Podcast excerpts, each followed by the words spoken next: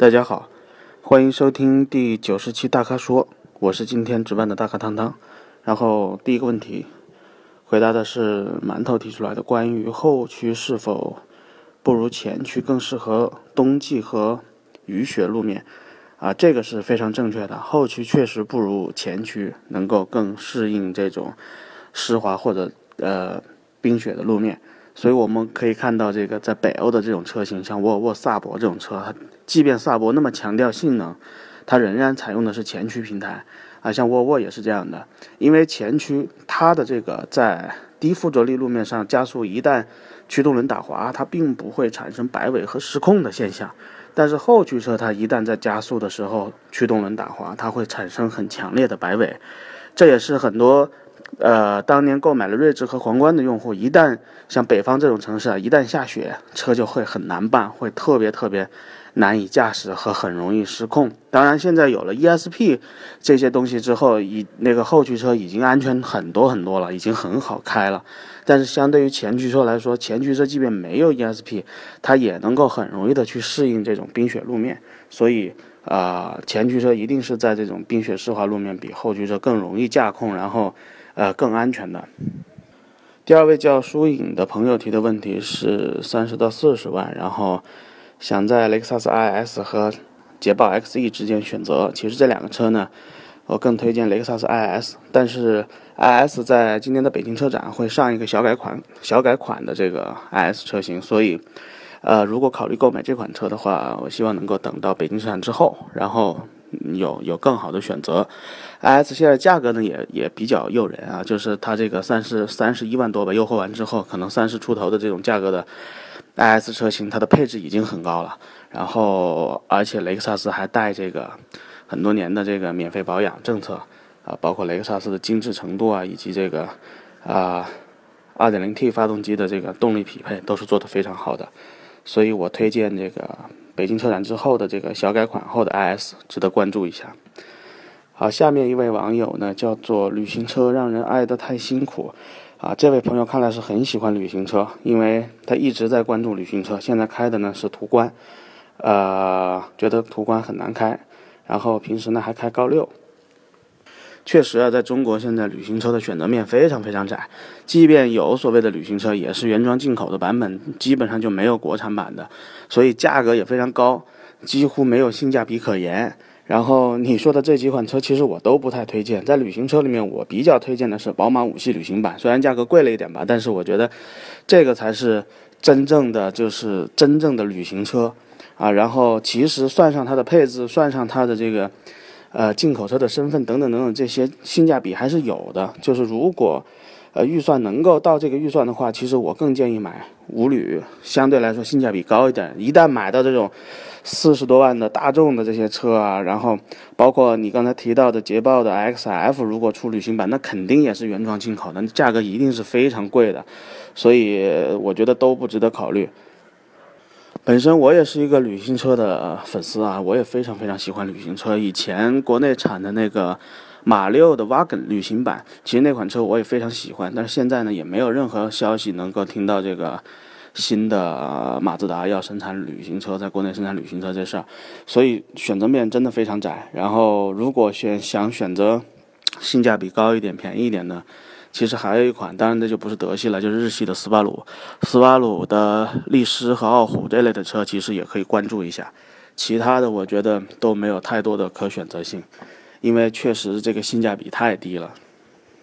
下一位叫袁飞的朋友提的是关于宝骏五六零，然后说明书上写的是三个月五千公里保养，首保。然后说有师傅说三千公里就可以首保，其实这事儿是这样的，说明书上如果写的是三个月五千公里，其实你完全可以三个月五千公里保，就不需要到三千公里保。你三千公里保肯定没有任何坏处，但是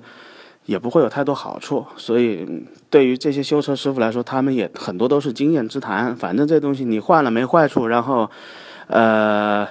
所以他肯定会会会推荐你能够早点换。当然这个也在于你自己，如果你。开车比较激烈啊，就是开的比较猛的话，你提前点换，可能换完之后，你的这个，你的这个驾驶就可以更加的、更加的激烈一些。因为通常像这种国产自主的低端车，它在出厂的时候原配的机油，呃，和刚出厂的这种需要磨合的这种状态，实际上是噪音啊、震动啊、油耗这些东西都是稍微要高一些的。如果你能够提前的把首保做了的话，呢可能驾驶起来整个动力输出加速感更顺畅，也就这点好处。从那个经济省钱的角度上来说呢，实际上五千公里其实也完全没有问题。下一位叫大宝的朋友问的是 LED 大灯和氙气大灯有什么区别，哪个好？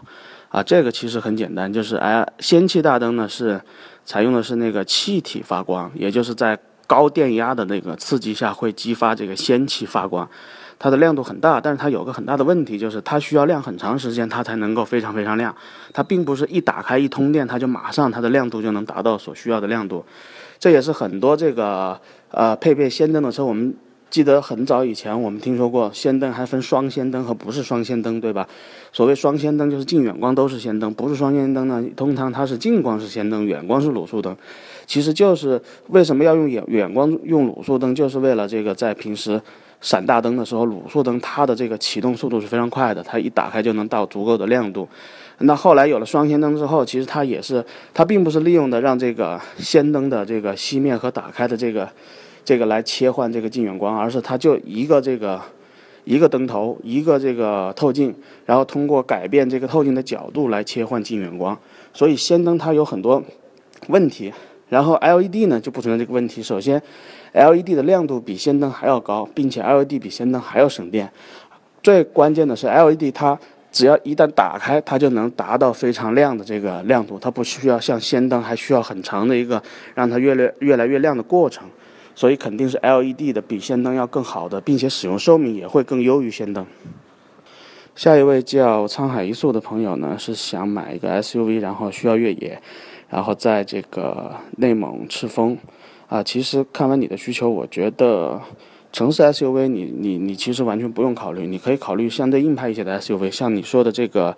二十五万以内的价位，你完全可以买这个三菱的劲畅。这款车应该完全符合你跑烂路、跑沙石等等这些的需求。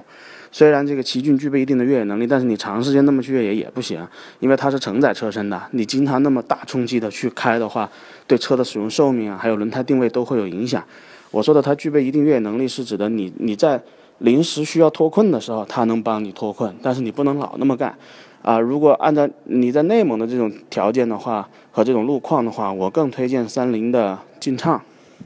并且优惠完之后，这个价格应该是可以买到这个超选四驱的版本的。下一位叫天行健的朋友问 Q5 和傲虎 2.0T 怎么选？然后其实看完你的整个写的这个问题呢，你把这两个车已经研究得非常透了。然后我觉得按照你的需求，我更推荐傲虎的 2.0T，不管是从空间实用性还是从这个动力等等各方面的匹配啊表现啊，傲虎 2.0T 应该是更加优于 Q5 的。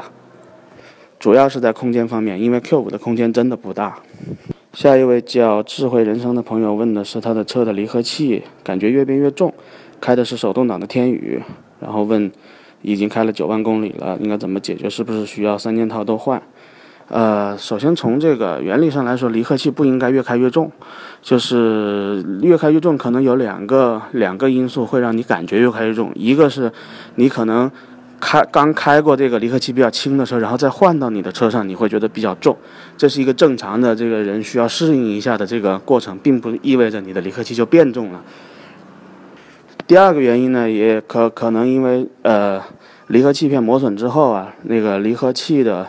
位置会比以前要更高，然后行程也会变得跟以前不一样，可能会在轻重上略有些差别，但是这个通常指的是这个。非液压的离合器，如果是压离合器的话，应该也不太存在这样的问题。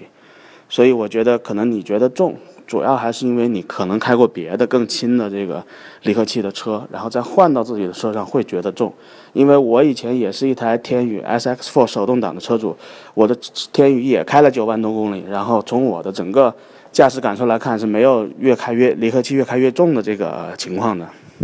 呃，如果仅仅只是觉得离合器重，我建议没必要更换。如果是这个离合器已经过度磨损，经常出现这个分离不彻底，或者是离合器结合打滑的情况，那最好就要更换离合器，而且最好是三件套一块更换。啊，最后一位朋友呢叫魔力刀，问的是福特撼路者2.0、2、2.2T 柴油版